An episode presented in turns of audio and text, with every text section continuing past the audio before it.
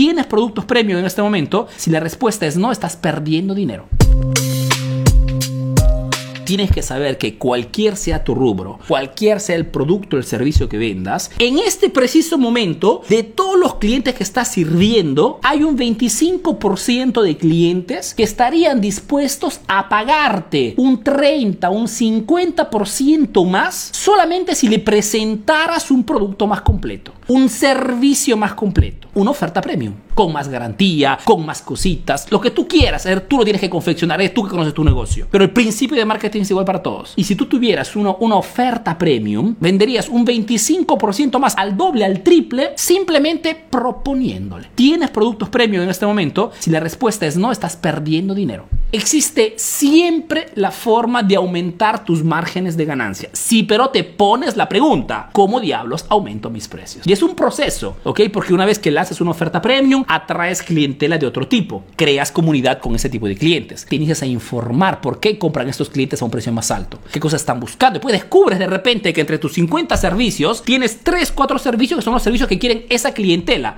y te enfocas solamente en esa clientela con un producto más específico, porque en el mercado, cuando, cuando trabajas utilizando internet, las redes sociales, llegas potencialmente a mucha gente, entonces eres tú, según tus precios, que te enfocas en una tipología de cliente. En mi caso, y es lo que aconsejo a muchísimas personas, es el de que si quieres hacer negocios, entres en el mercado con el objetivo de trabajar con las personas que pueden pagarte más. Simplemente porque si generas más ingresos, el negocio puede crecer más rápidamente. Solamente si generas ingresos suficientes, puedes renovar el negocio, puedes innovar el producto, puedes insertar más personas, puedes hacer más publicidad, etcétera. Yo tengo estudiantes de todas todos los sectores prácticamente. Desde personas que tienen gimnasios, que tienen su propia marca, médicos, dentistas, eh, eh, de toda categoría. Y todos trabajamos con este concepto. Tenemos que llegar al nicho de mercado más pudiente, porque solamente con este tipo de clientes logramos generar márgenes importantes. Porque allá afuera en el mercado hay diferentes tipos de clientes, no todos los clientes son iguales.